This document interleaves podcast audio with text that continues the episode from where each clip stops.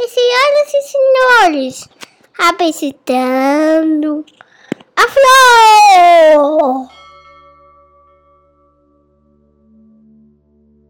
Olá, eu sou Júlio Pompeu e este aqui é o episódio número 12 do Flor Olha, a gente já passou um pouquinho de uma dezena de episódios e eu queria aproveitar e agradecer muito, muito mesmo a todo mundo que acompanha aqui, ou pelo Spotify, por outras plataformas de podcast, ou também no YouTube. Agradecer mesmo pela audiência de vocês, agradecer pelos comentários carinhosos que deixam lá também no Instagram para mim. Poxa, muito obrigado. É, o programa está com desempenho muito bom. O número de pessoas que ouve e continua ouvindo, que vai seguindo a sequência, é muito grande, bem maior que a média do Spotify, que é onde essa métrica é feita. E o número total de pessoas só aumenta. Então, poxa, muito, mas muito obrigado mesmo. Mas olha, queria falar de outra coisa hoje.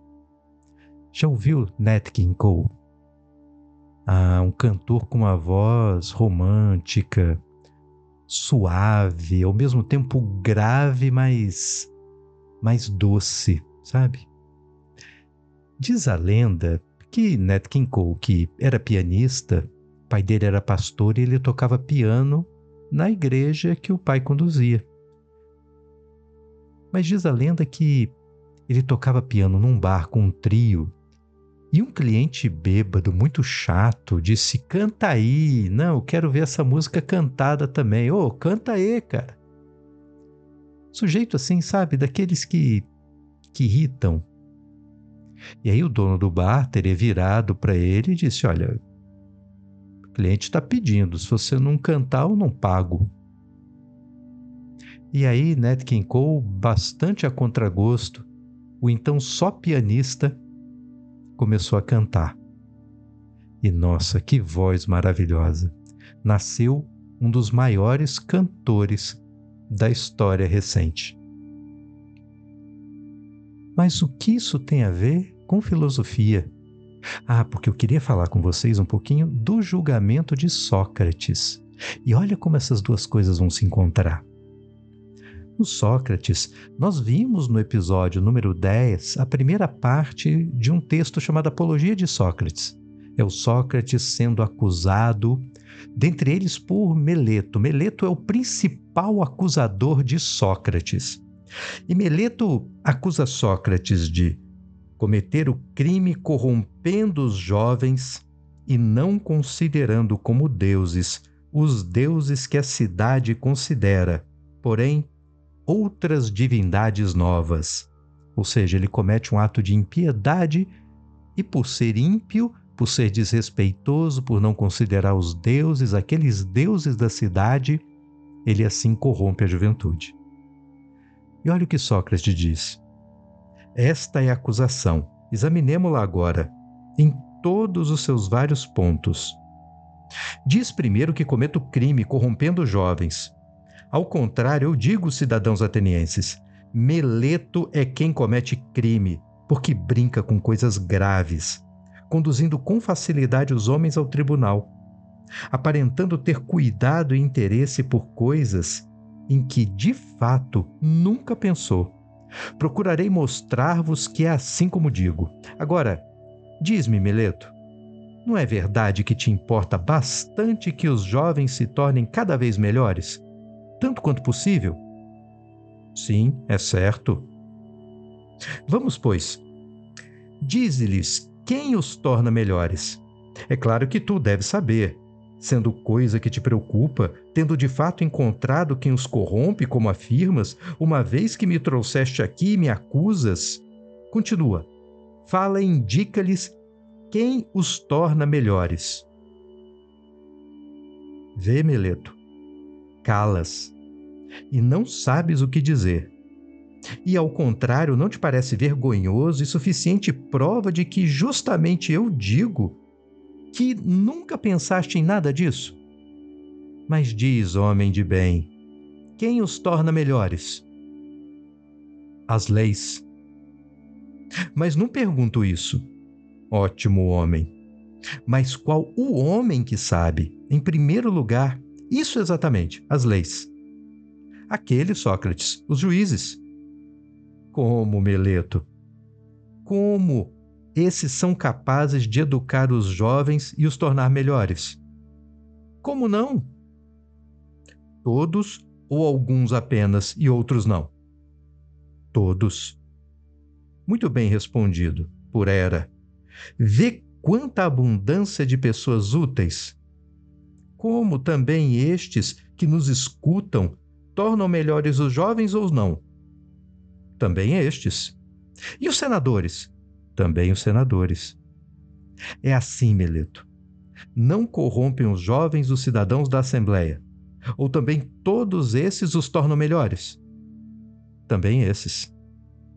Assim, pois, todos os homens, como parece, tornam melhores os jovens, exceto eu. Só eu corrompo os jovens, não é isso? Isso, exatamente afirmo de modo conciso.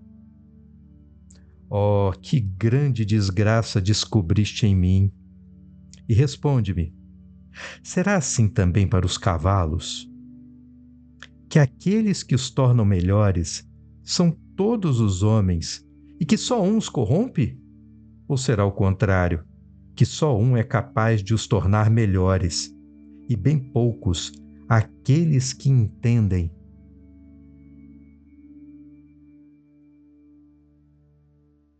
de cavalos.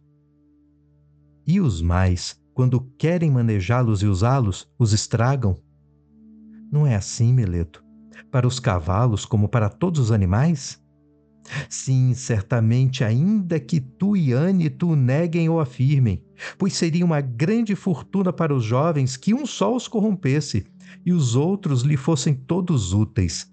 Mas em realidade, Meleto, Mostraste o suficiente que jamais te preocupaste com os jovens e claramente revelaste o teu desmazelo e que nenhum pensamento te passou pela mente disso que me acusas.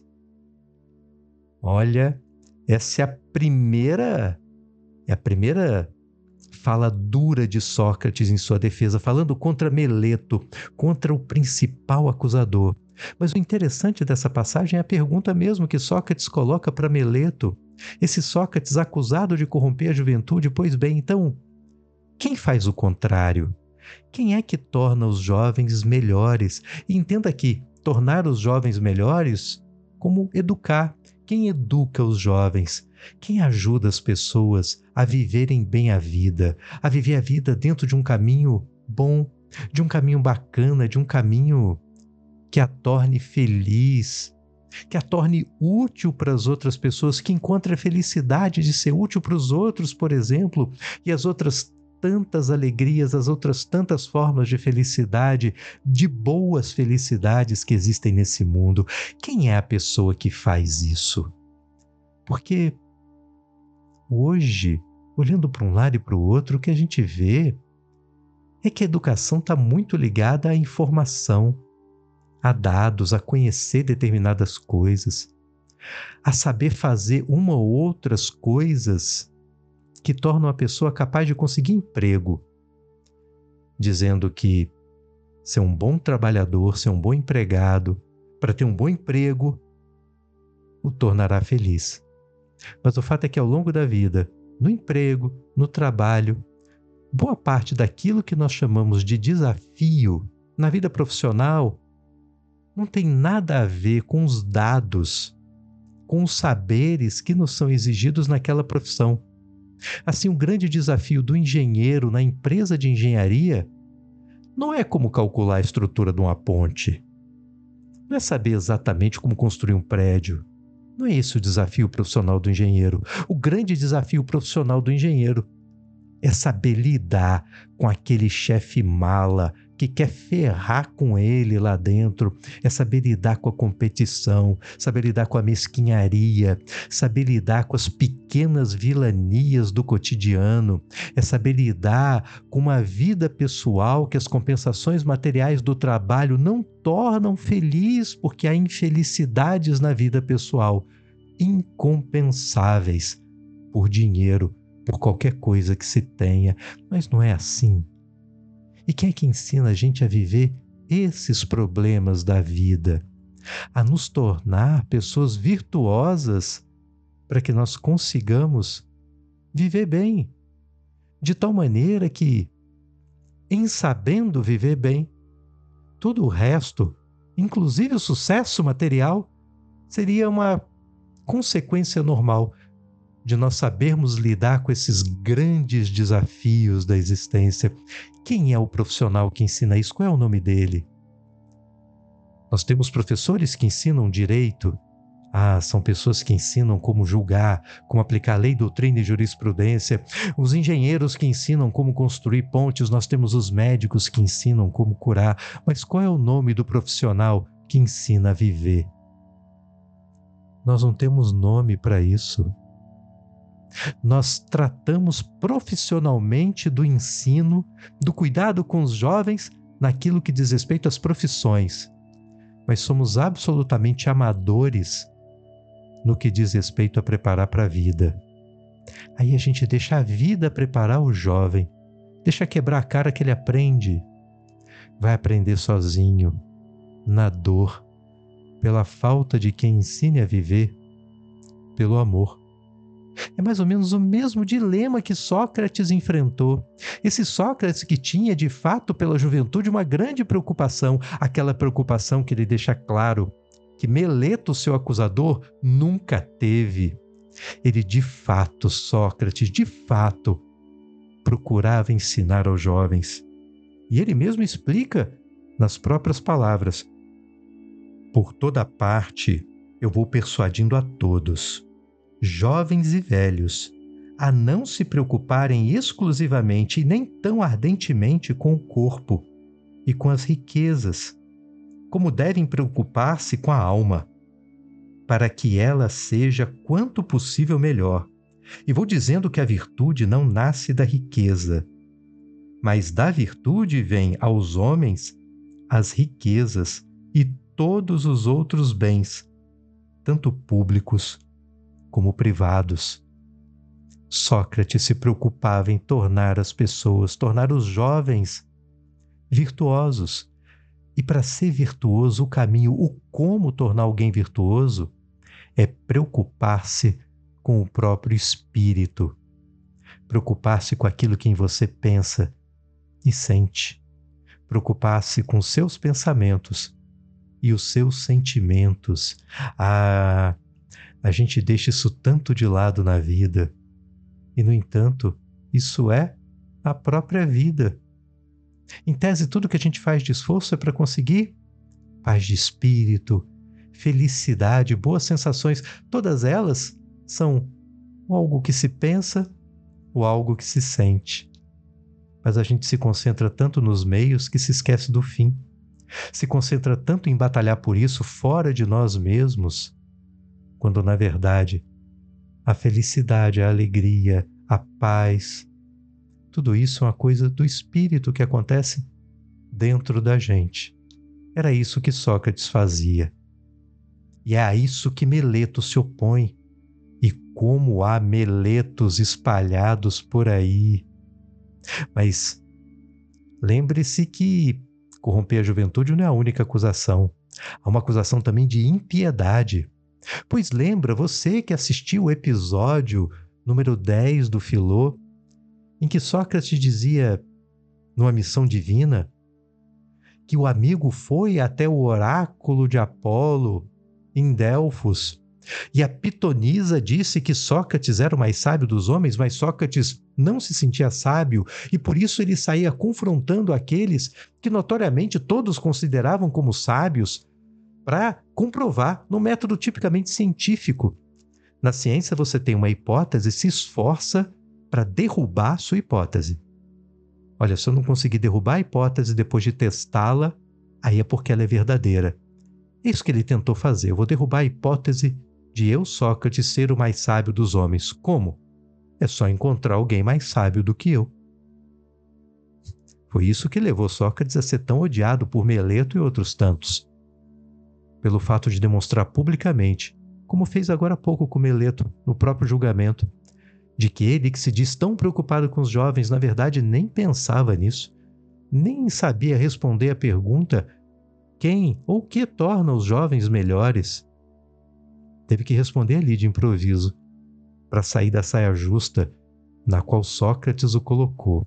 Mas não era de fato uma preocupação que tivesse no coração de Meleto. O que o movia ali era outro desejo, era outra ânsia. É a de tirar Sócrates da jogada mesmo. Agora, Sócrates diz: Como posso ser eu ímpio? E como você diz, Meleto, como você me acusa de não acreditar em Deus nenhum, se mesmo a minha missão, aquilo que eu digo que eu faço, é movido por uma afirmação divina. E mais do que isso, o que ele faz, Sócrates, é tentar afastar os erros humanos para que algo de divino em nós venha à tona Alguém deve ter dito para Nat King Cole quando era criança que o seu grande talento era o piano, mesmo tendo ele nascido com uma voz fabulosa.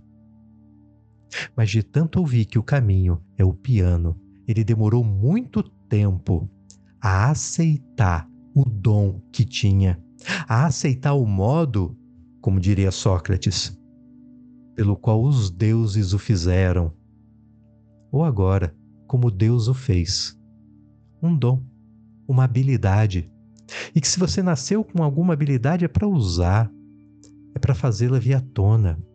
E há outras tantas habilidades que não são só do músico, não são só a de um grande atleta, a de um grande pensador. Há outras tantas habilidades para a vida que estão aqui em nós e que não precisa nem ser aquilo que o torna excepcional, mas simplesmente aquilo que o torna bom em fazer alguma coisa, aquilo que é o que você gosta de fazer, mas que a gente deixa de fazer o que gosta, deixa de dar atenção àquilo que nós somos bons, porque nós fugimos desse caminho divino dado pela natureza, porque nós resolvimos ouvir os homens. Não, meu filho, não vai para música. Vai para o direito, que é isso que vai te dar futuro. E assim nasce mais um advogado frustrado com a vida, que pode até ter sucesso material, mas um sucesso que jamais, jamais vai lhe trazer algo parecido com a felicidade e que depois de um tempo, talvez, de tanto viver por tanto tempo sufocado numa vida sem alegrias reais, sem satisfação verdadeira, ele esteja disposto a, por muito pouco, jogar tudo o que conquistou fora, porque tudo que ele conquistou não valia a pena. Que o que faz a vida valer a pena é a felicidade real, aquela que só se consegue quando nós não fugimos dos deuses, de Aristóteles, quando nós não fugimos de nós mesmos. Então Sócrates não dizia para as pessoas o que elas deveriam fazer. Ele só afastava com seu método, com a sua maiêutica, o seu parto do pensar, o parto da verdade.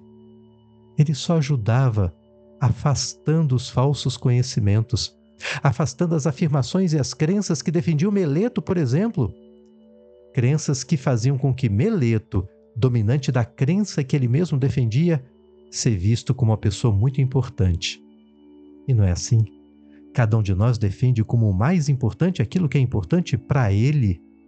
Eu lembro que na minha universidade nós fomos fazer uma revisão da grade curricular, o que se ensinar quando. E aí, na época, eu coordenava o curso e pedi para que os meus colegas se reunissem por área. Os de direito processual reunidos para discutir como e o quanto de disciplina seria necessário para bem ensinar direito processual, e assim com direito penal, constitucional, enfim, todas as áreas. Quando todos eles me voltaram, trouxeram o mesmo discurso. A minha área é muito importante, importantíssima. O quanto de disciplinas dispensadas no curso para minha área é insuficiente, tem que ser ampliado. Ninguém chegou para dizer o contrário. Olha, aquilo que a gente ensina não é tão importante assim, vamos diminuir. Se fosse levar em conta 100% dos pedidos de todos, o curso de direito na minha universidade demoraria uns 15 anos para terminar, porque todo mundo diz que a sua área é a mais importante, mais importante que a do outro, enquanto o outro diz exatamente a mesma coisa da sua. Não é assim que a gente se organiza na vida. E quantas dessas lutas pelo ego de cada um acabam corrompendo a juventude, porque faz nela crer em outras aptidões, em outras habilidades, em outras importâncias que nós habilidades que são suas, a vida que é sua e a felicidade que também é sua. Não é? Se aquela história do bêbado que ficou gritando para Nat King Cole é verdadeira ou não. Ah, eu não sei. Mas eu achei muito legal. Seria muito legal se fosse.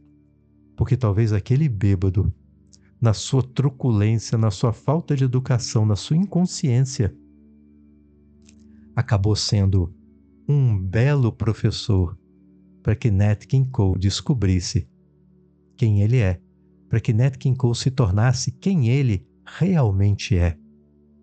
Talvez por isso, no mesmo oráculo de Apolo, o mesmo oráculo em Delfos, em que o amigo de Sócrates foi perguntar se Sócrates era mesmo o mais sábio dos homens, na entrada está escrito: conhece a ti mesmo. Porque se eu conhecer a mim mesmo, se eu me preocupar comigo mesmo, aí sim eu poderei descobrir-me e tornar quem eu sou. Vir a ser quem eu sou mesmo. Quem eu nasci para ser. E assim cumprir uma trajetória que Sócrates não tem dúvida é divina, em detrimento de outras tantas vidas que a gente pode viver que de divino não tem nada. São só os nossos erros mesmo, humanos, totalmente humanos. É isso. E para você que não conhece Nat King Cole, ah, não perca tempo, vá procurar agora no YouTube. E uma dica: ele gravou em português também. Você vai encontrar uma gravação dele de Ninguém Me Ama Ninguém me ama, ninguém me quer, ninguém me chama de meu amor. Em bom português, também em espanhol. Ah, e claro, aquelas que o consagraram em inglês. Tá aí alguém que demorou um tempo para descobrir o próprio talento, para se permitir viver o próprio talento. E não precisou de Sócrates precisou de um bêbado, mas nós, para felicidade da humanidade, temos guardada na história do pensamento Sócrates para nos lembrar de nos preocuparmos conosco. Muito obrigado e até o próximo episódio de Filô.